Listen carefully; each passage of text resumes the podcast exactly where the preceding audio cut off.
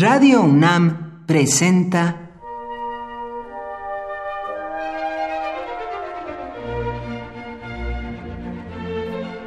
Cuaderno de los Espíritus y de las Pinturas por Otto Cázares.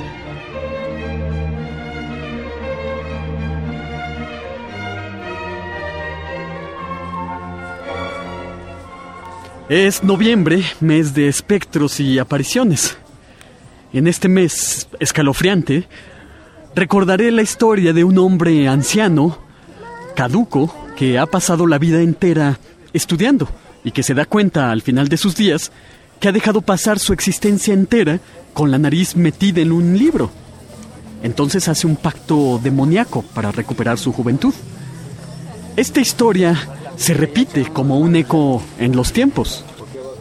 San Cipriano de Antioquía, que es el personaje principal de una obra de Calderón de la Barca, El Mágico Prodigioso, fue un hombre santo, puro, pero tentado momentáneamente por el demonio.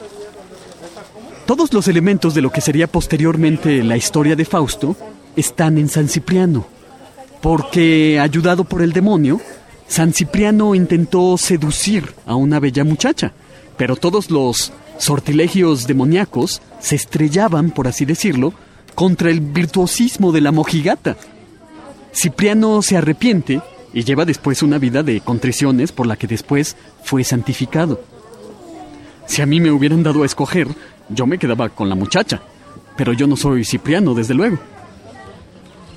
Parece ser que todos los ecos de la historia de un hombre viejo, estudioso y tentado llegan al siglo XV y XVI, dando cuerpo a la leyenda del doctor Fausto.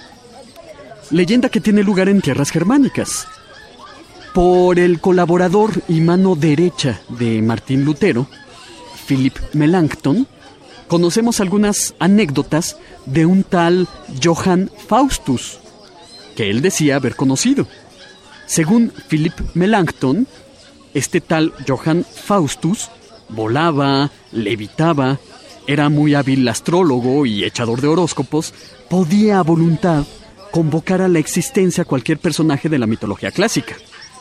Acusado de hechicería, de mantener pactos con el demonio, Johann Faustus fue perseguido, pero desapareció misteriosamente, lo que levantó al vuelo cientos de especulaciones y chismorreos.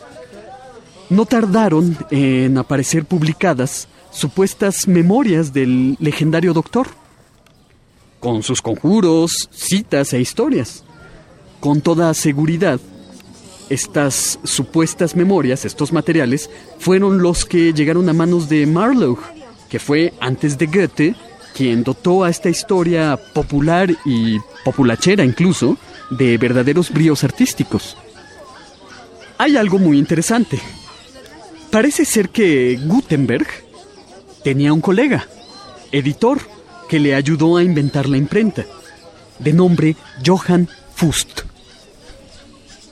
Lo que ha dado no pocos motivos para preguntar, ¿es la misma persona el impresor Johann Fust y aquel Johann Faustus del que habló Philip Melanchthon?